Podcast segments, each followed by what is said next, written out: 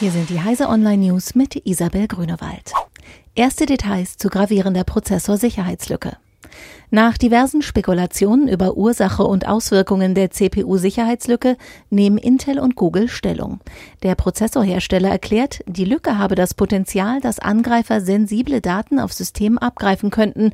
Man gehe aber nicht davon aus, dass durch die Lücke Daten korrumpiert, manipuliert oder gelöscht werden könnten. Google erklärt, dass nicht nur Intel-CPUs, sondern auch Prozessoren von AMD und ARM betroffen seien.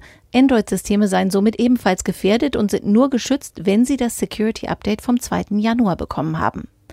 Das Windows-Update, das Microsoft in der Nacht herausgegeben hat, um der Sicherheitslücke zu begegnen, ist offensichtlich das Update, das für den 9. Januar mit Bekanntgabe der Details zu den Problemen vorgesehen war.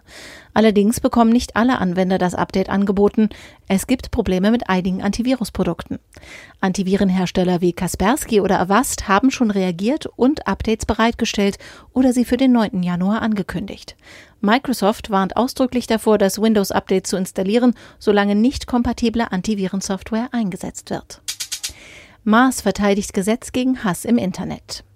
Justizminister Heiko Maas sieht keinen Widerspruch zwischen Meinungsfreiheit und dem Netzwerkdurchsetzungsgesetz. Mordaufrufe, Bedrohungen und Beleidigungen, Volksverhetzung oder die Auschwitz-Lüge seien kein Ausdruck der Meinungsfreiheit, sondern Angriffe auf die Meinungsfreiheit anderer. Dienste wie Facebook, Twitter und YouTube müssen seit dem 1. Januar klar strafbare Inhalte binnen 24 Stunden nach einem Hinweis löschen.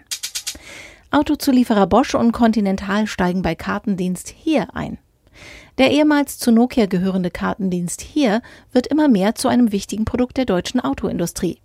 Die Zulieferer Bosch und Continental haben von den Haupteigentümern Audi, BMW und Daimler nun Anteile erworben.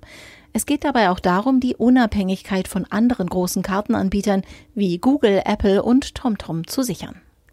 Diese und alle weiteren aktuellen Nachrichten finden Sie auf heise.de.